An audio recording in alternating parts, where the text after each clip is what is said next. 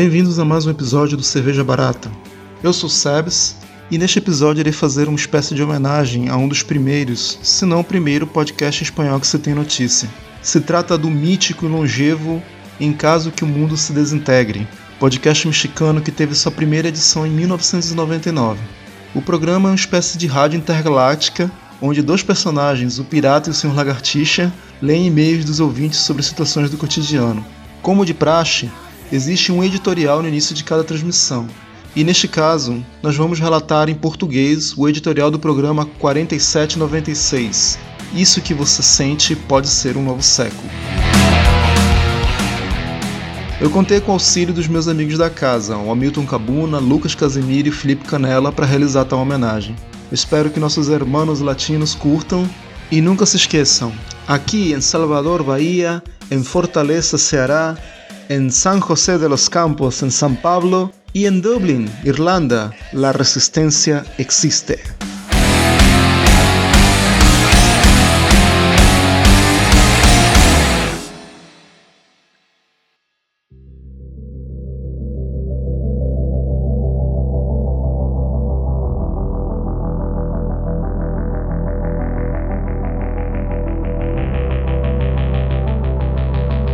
Não encontrei razões substanciais para definir que a passagem numérica para o século XXI claramente deu lugar a um novo século e menos ainda ao novo milênio. Em certo momento, pensei que os anos 90 estavam marcando a mudança para o novo milênio com antecedência. Você já sabe, a internet, a redução no custo das viagens aéreas, as torres gêmeas, o golfo, as novas estrelas do showbiz, a queda de vários ditadores, fontes políticas, globalização, teletrabalho, a derrota de muitas doenças que castigavam o século XX e assim por diante. Tudo faz parte de um processo complexo e extenso, mas acho que é realmente essa pandemia que, com um grupo de fatos e eventos mundiais, juntamente com as visões culturais de novos grupos de poder, inaugura o novo milênio. Em outras palavras, eu acho que o século XXI começou em 2020.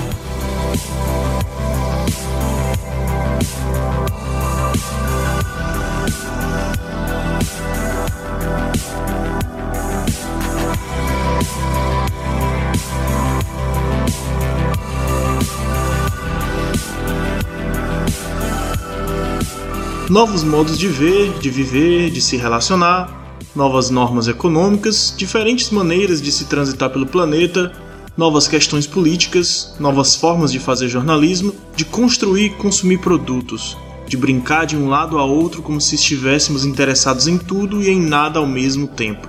Sim, a música mudou, os instrumentos para fazê-la também. A ideia do círculo, do espetáculo, o conceito de arte, a profissionalização até daquilo que não é profissional, o tempo de fama, o modo de transformar mentiras em verdades, se expuseram propósitos e se expressaram prioridade como nunca antes, e sem vergonha alguma. É outra velocidade. A tirania da imagem, mesmo que tenha sido gerado um discurso contrário, é o estado da hipocrisia, ainda que também haja gerado um discurso contrário. E isso está escalonando, até níveis nunca vistos na história da humanidade.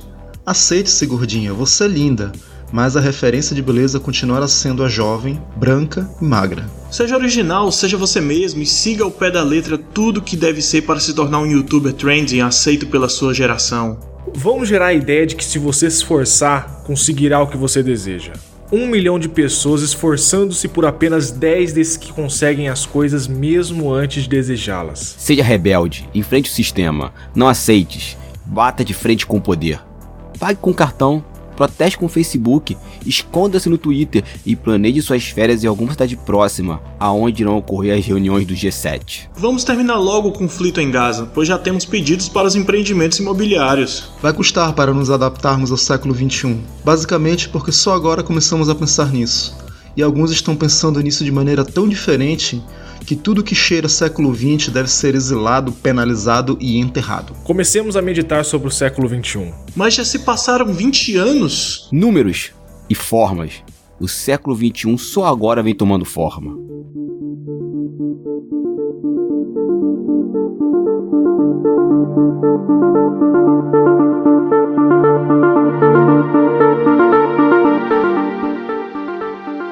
Quem sabe no futuro muito distante iremos ver que a divisão temporal terá sido a pandemia. algo assim como hoje veremos o século XX, período histórico que vai da Primeira Guerra Mundial até a pandemia global de coronavírus 2020. Amanhã veremos o século XXI, período que vai da saída da pandemia até a criação das comunidades autossustentáveis. E como estaria o mundo neste início de milênio ante o olhar de um estudante de história no futuro? No início do século XXI, a Guerra Fria passou dos Estados Unidos versus Rússia a Estados Unidos versus China. A violência no México escalou a níveis nunca vistos e o presidente falava da venda de um avião presidencial. A Argentina teve tantos problemas políticos e econômicos que se dissolveu para ir a um plebiscito popular, sendo absorvida e passou a denominar-se Grande Uruguai do Oeste. No Brasil, a diferença entre posicionamentos políticos virou a nova religião e não acabou em samba. Donald Trump foi presidente dos Estados Unidos. Sim, Donald Trump.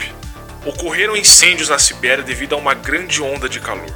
Os chineses chegaram a Marte, aparecia a vacina contra a Covid-19, mas as brigas por patentes e as denúncias de saque atrasaram por volta de um ano a sua saída ao mercado. A luta contra as mudanças climáticas desvaneceu com a crise de um vírus que apareceu no mercado de Wuhan foram somando-se países latino-americanos ao grupo de narco-estados dissimulados.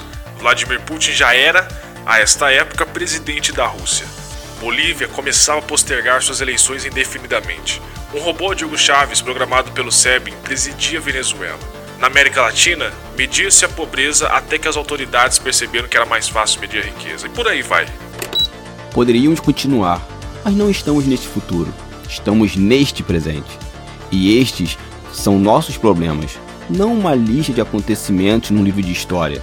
O mundo vai mudando constantemente, mas há momentos em que nossa percepção se alarma mediante as variações. O que já não é mais, o que começa a ser, o que não existia, e o que agora existe. As fotos sem máscaras e medidas de distanciamento. Os melhores amigos a anos-luz de distância. Casais unidos por aplicativos. As políticas de minorias esmagadoras. As séries da Netflix que nem todos têm acesso. Os atores e atrizes mega famosos por 5 minutos que nem todo mundo conhece. O futebol no videogame. E os esportes virtuais com torcida de papel. A música pela qual devemos pagar ainda que ninguém a escute. O mundo em vídeos curtos de poucos segundos, fazendo graça, erotismo novidades. A velocidade que não dá nem tempo de sentir saudades, uma melancolia que tem que se virar para sobreviver com as novas regras que quase todo mundo odeia, mas que quase todo mundo aceita. Damas e cavalheiros, bem-vindos ao novo milênio. Damas e cavalheiros, bem-vindos ao caos total.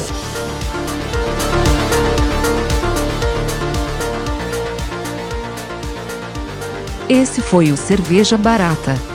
Obrigado por ouvir. Até a próxima.